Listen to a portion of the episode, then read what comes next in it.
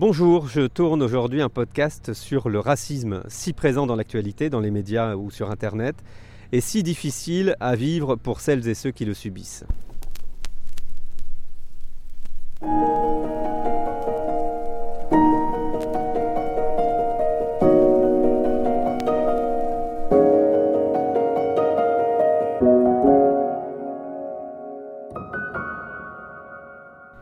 Me voici au Jardin public à Bordeaux. Nous sommes euh, le mercredi 14 décembre 2022. Ce soir, la France affronte le Maroc en demi-finale de la Coupe du Monde de foot au Qatar. Et je me rends tout au fond, ou presque, de ce magnifique parc qui est situé en plein centre-ville de Bordeaux, au Muséum d'histoire naturelle. Le muséum abrite une collection impressionnante de spécimens, d'animaux, euh, et propose aussi en ce moment une exposition temporaire dont l'objectif est de déconstruire le racisme. Cette expo s'appelle Nous et les autres et il vous reste quelques semaines pour la visiter. Bonjour, je suis Christelle Huette, je suis euh, chargée de projet muséographique au Muséum Sciences et Nature de Bordeaux et nous sommes actuellement au R-1 du Muséum à l'entrée de l'exposition temporaire Nous et les autres des préjugés au racisme. C'est vraiment un condensé de sciences, euh, de sciences humaines et de sciences du vivant qui vient questionner l'origine de ce phénomène qu'est le racisme et qui vient essayer de comprendre comment il se construit, quelles sont les possibilités de déconstruire euh, ces, euh, ces idées-là. On y va? On y va.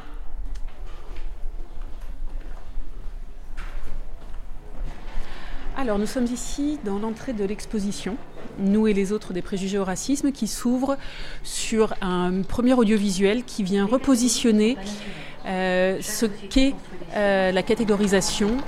Sexe, couleur de peau, nous catégorisons les êtres humains en fonction de certains critères qui nous paraissent pertinents pour les différencier. Cela peut conduire à réduire les individus à un seul trait de leur personnalité. Je vous invite à me suivre. Dans la suite de cette exposition, nous arrivons sur un point qui nous semble important et très intéressant dans cette exposition, celui qu'on appelle le mur des définitions. Alors, de façon très concrète, hein, c'est un grand mur rouge avec des écritures blanches qui viennent non pas poser des questions, mais donner des définitions à des termes qui sont des termes importants et des termes redondants tout au long du parcours dans l'exposition. Des termes comme altérité, comme préjugé, comme essentialisation, comme stéréotype. Ce mur, cet ensemble de définitions, vient poser un vocabulaire commun à l'ensemble des visiteurs. Oui, parce qu'on n'a pas tous la, même définition non, du on n'a pas tous la même définition, on n'a pas tous la même euh, compréhension euh, des phénomènes. Et il est important d'avoir un vocabulaire commun, une définition commune pour savoir de quoi on va parler, de comment on va en parler et depuis quel point de vue, quel angle on va en parler. Ça permet de pouvoir se dire je ne suis pas d'accord ou je suis d'accord. Ça permet aussi de pouvoir discuter puisqu'on sait de quoi on parle et comment on va en parler. Donc quelle est la, définition du, racisme? Alors la définition du racisme dans l'exposition est posée comme être raciste, c'est considérer que les différences entre individus, qu'elles soient physiques, culturelles ou morales, sont héréditaires, immuables et naturelles. Le racisme établit une hiérarchie entre des catégories d'êtres humains qui peut se traduire en pratique en allant de la discrimination jusqu'à l'extermination de l'autre. C'est donc une définition très large, mais aussi très précise, qui vient englober toute une série de principes et de concepts. Et du racisme découle aussi un certain nombre de préjugés. Ça fait partie des choses que vous Alors, des préjugés, des préjugés découlent un certain nombre de racismes, puisque la construction se fait dans cet ordre-là. Un préjugé, c'est une idée qu'on se fait de quelque chose sans en avoir la connaissance. Et de cette idée qu'on se fait de quelque chose sans en avoir la connaissance, on peut considérer que c'est un fait, c'est un fait établi et que c'est une certitude. Et là, on, bascule du préjugé, donc de l'idée reçue, vers le racisme, la certitude. Pourquoi euh, lit-on également des mots comme euh, ethnocentrisme ou essentialisation? Parce que cette exposition a été faite par le Musée de l'Homme. Et le Musée de l'Homme est un musée qui parle de l'homme dans toute sa richesse, donc dans toute sa richesse aussi culturelle. Il ne parle pas de l'homme en France, il ne parle pas de l'homme français, il parle de l'homme dans le monde et dans son histoire. Donc l'ethnocentrisme vient rappeler que nous parlons toujours d'un point de vue situé, euh, d'un point de vue ethnologique, c'est-à-dire d'un point de vue euh, précis. Nous ne parlons pas pour le monde entier, nous parlons pour là où nous sommes. Et c'est intéressant aussi de repositionner euh, cette idée-là, de rappeler aux visiteurs qu'il est dans un ensemble, qu'il est dans une société, qu'il est dans un groupe, mais qu'il n'est pas universel. Il est au sein d'une société. Et puis l'essentialisation sont des termes qu'on peut entendre assez régulièrement euh, dans les journaux, qu'on peut lire assez régulièrement, mais dont on n'a pas toujours une idée très juste ou très précise de la définition. Et il est important de pouvoir définir là aussi clairement le terme. Par exemple, ici, on le définit, on parle d'essentialisation lorsque l'identité d'un individu se voit réduite à des particularités morales, des aptitudes intellectuelles ou des caractères psychologiques supposés immuables et transmis de génération en génération au sein d'un groupe humain. On est sur quelque chose qui vient positionner une étiquette sur quelqu'un. De ce quelqu'un, on vient positionner cette étiquette sur tous ceux qui ressemblent à ce quelqu'un. Et on estime que tous ceux qui ressemblent à ce quelqu'un sont ce qu'on considère comme euh, un trait particulier et immuable. Et ça, c'est aussi le livre du racisme.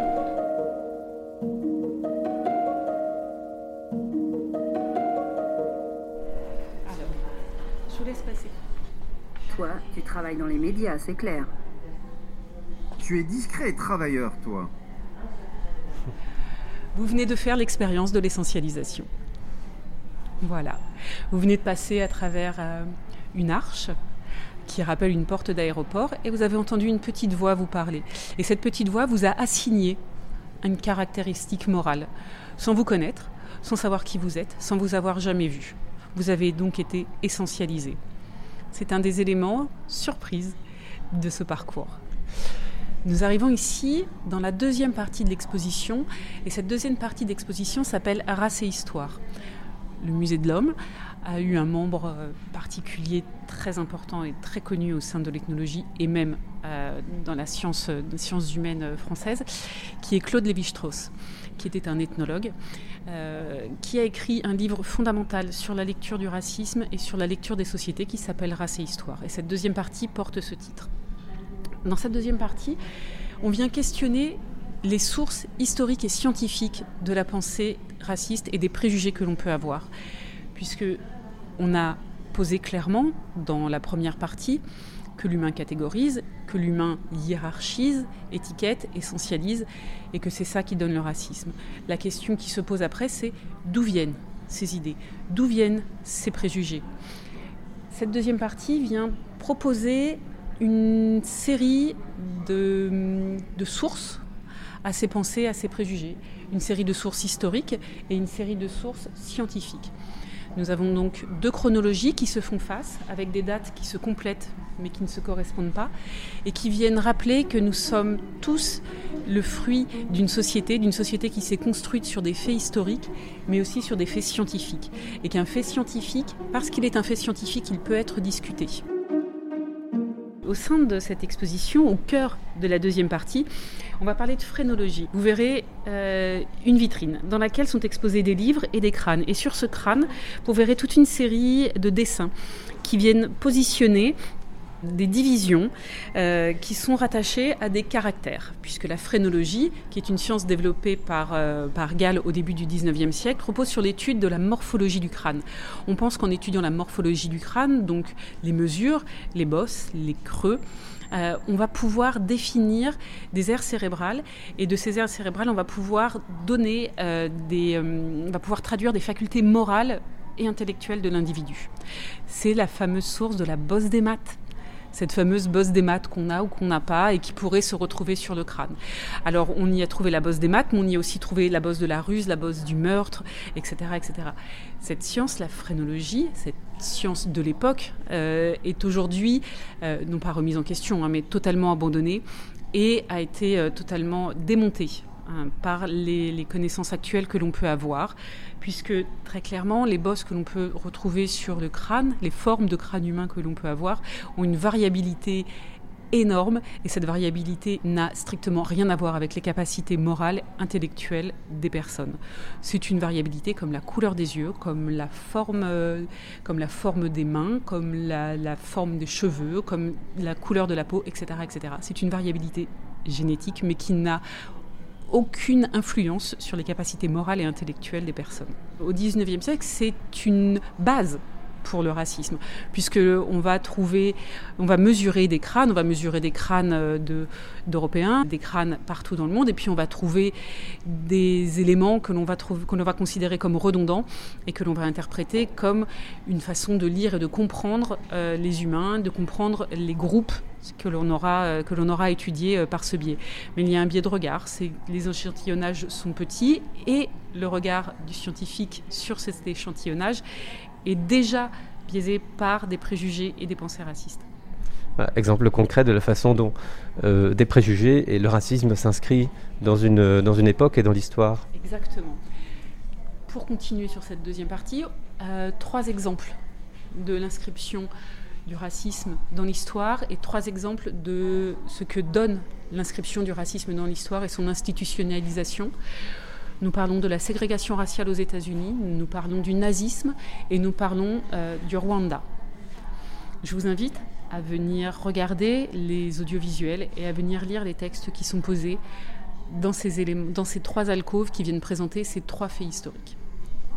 Nous continuons, nous sortons de cet espace culturel pour entrer dans un espace qui parle des sciences, mais des sciences qu'on appelle des sciences dures, qu'on appelle aussi des sciences du vivant. Et cet espace s'ouvre, cet espace d'état des lieux de ce qu'est de ce qu'on peut dire actuellement sur le racisme, s'ouvre sur un grand mur, un mur bleu cette fois-ci, qui pose des questions et qui répond à toutes les questions qu'on peut se poser sur la génétique et sur les populations humaines. Une question parmi tant d'autres est-ce que la science a quelque chose à dire sur le racisme? La réponse proposée, la science peut rappeler que nous sommes génétiquement très peu différents les uns des autres et tous uniques. Contrairement au racisme, qui suppose une hiérarchie à partir de différences, cela n'a aucun sens scientifiquement de donner une valeur morale à ces différences. Autre question. Dans 100 ans, serons-nous tous métis? Réponse Nous sommes déjà tous métis car nous avons tous des origines multiples. Avec l'intensification des échanges migratoires entre régions du monde éloigné, on verra apparaître par la loterie génétique de nouvelles physionomies, phénotypes, ainsi que de nouvelles combinaisons de couleurs de peau, d'yeux, de cheveux ou de formes de corps. Cette troisième partie vient répondre aux préjugés et au racisme par des réponses scientifiques, toute une série de réponses scientifiques, donc des réponses par la génétique, deux audiovisuels qui viennent rappeler aux visiteurs que nous sommes une grande famille de mutants. Nous mutons depuis très très longtemps et nous nous mélangeons depuis très très longtemps. Une deuxième, un deuxième audiovisuel qui vient rappeler aux visiteurs que la génétique, elle ne permet pas de classer les êtres humains, mais elle permet de les étudier. Et ce n'est pas la même chose. Et l'analyse des différences entre humains, que nous apprend-elle? Que ces différences génétiques sont quasiment aussi importantes entre deux individus vivant à proximité qu'entre deux individus vivant aux antipodes. Un breton a quasiment autant de différences génétiques avec son voisin breton qu'avec un papou. Ça, ce sont donc deux, euh, audios, euh, deux audiovisuels qui sont, qui sont proposés. Mais il y a d'autres sciences qui peuvent répondre à ces questions sur le racisme, qui viennent aussi nous interroger et nous fournir des pistes de réflexion. Il y a notamment la sociologie et les études sociologiques il y a un, grand data qui vient poser deux questions sur la société française. Intégration ou communautarisme et vous avez dit discrimination. À ces deux questions, les réponses ont été données par un corpus d'à peu près 22 000 personnes qui ont répondu à un questionnaire. Ces réponses peuvent être surprenantes euh, par rapport à la vision que l'on peut avoir aujourd'hui de la société française. Quand on demande est-ce que nous sommes une société qui pratique le communautarisme, on se rend compte qu'en fait non, que 65% des enfants d'immigrés qui se reconnaissent comme tels, hommes ou femmes, forment un couple avec ce qu'on appelle la population majoritaire. Il n'y a donc pas de communautarisme en France. En tout cas, démographiquement parlant et sociologiquement parlant, il n'y en a pas. Que la perception que l'on peut avoir soit différente, ça, c'est ce qu'on peut voir dans l'espace qui suit, que l'on appelle décryptage. Et cet espace vient décrypter les images d'audiovisuel, les images de journaux, et vient décrypter des phénomènes, des phénomènes sociologiques qui ont un impact sur la manière dont on peut percevoir des groupes humains.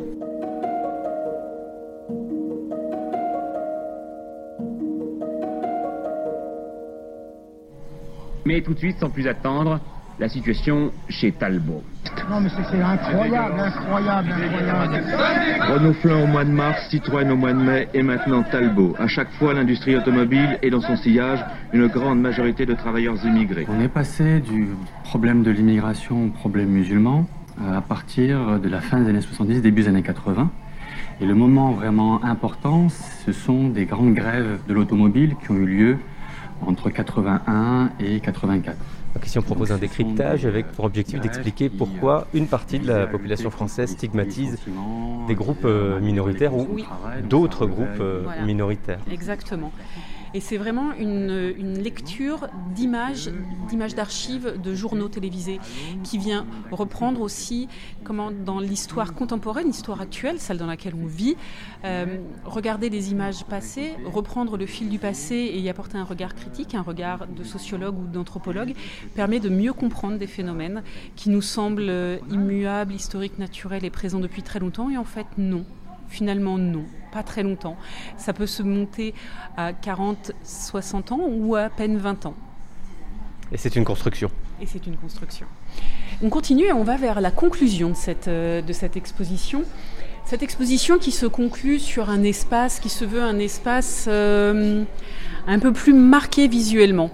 On est soit à la terrasse d'un café, alors dans une rue bordelaise typique pour l'itinérance à Bordeaux, puisqu'on a pris euh, une photo de la rue Saint-James.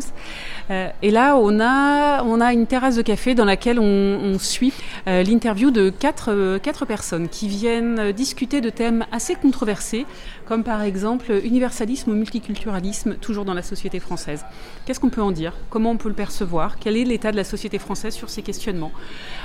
Sur le questionnement du principe de l'intégration culturelle. Est-ce que les enfants d'immigrés qui sont nés en France ont besoin de s'intégrer culturellement ou est-ce qu'ils sont intégrés et l'intégration n'a aucun sens. Poser la question de l'intégration n'a aucun sens. Est-ce que être le fruit de plusieurs cultures, c'est une richesse ou est-ce que c'est quelque chose qui doit être euh, rediscuté? Voilà, ce sont toute une série euh, de questions comme ça qui sont posées, qui sont discutées par des membres euh, de l'école de hautes études en sciences sociales à Paris ou de l'Institut national d'études démographiques. J'attire votre regard sur le tout dernier élément. Le tout dernier élément que l'on voit, c'est un ensemble d'images avec un son très léger mais qui existe. Et cet ensemble d'images est noté marche citoyenne.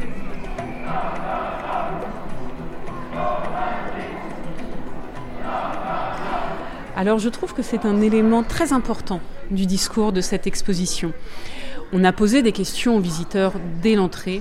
Euh, on a amené le visiteur à se questionner dès l'entrée et tout au long du parcours sur sa perception de la société et sur sa perception des autres. Et on lui montre à la fin que seul, il peut se poser des questions, mais qu'à plusieurs aussi, on peut se poser des questions et qu'à plusieurs, on peut faire changer la société, on peut la faire progresser et on peut lui apporter une richesse plus importante l'ensemble des images que l'on voit commence avec une première session très courte et très silencieuse. C'est la marche des suffragettes à New York en 1915. Alors certes, les suffragettes existaient avant 1915 et existaient en premier lieu à Londres, mais nous n'avons pas d'images d'archives qui bougent, hein, puisqu'il a fallu attendre quand même l'invention du cinéma pour faire des images d'archives. Et donc là, nous avons ces premières images, ces suffragettes, 1915. Et puis toute une série de marches qui vont s'étaler donc depuis 1915 jusqu'à 2015 de ces groupes de, euh, de, ces groupes qui marchent et qui font progresser notre société pour un vivre ensemble et pour une plus grande égalité. Voilà, ce sont les deux mots qui font, qui font euh, conclusion de cette exposition, vivre ensemble et égalité.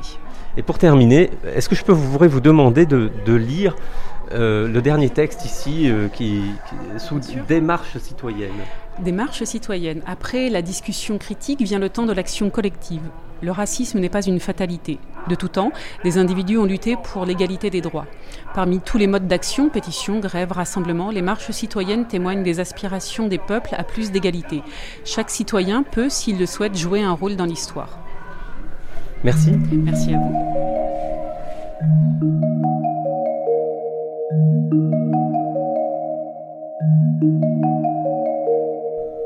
L'exposition Nous et les autres est à visiter jusqu'à la mi-février au Muséum de Bordeaux. Elle a déjà beaucoup voyagé en France, mais aussi aux États-Unis, par exemple, au Canada, euh, au Chili ou encore à Madagascar. Une exposition qui fait déjà en soi partie des solutions, des outils intelligents pour lutter contre le racisme en accompagnant les prises de conscience.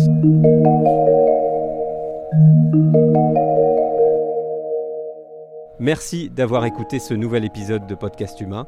Vous trouverez les liens pour plus d'infos et les infos pratiques dans la description de ce podcast sur les plateformes d'écoute. Et à bientôt.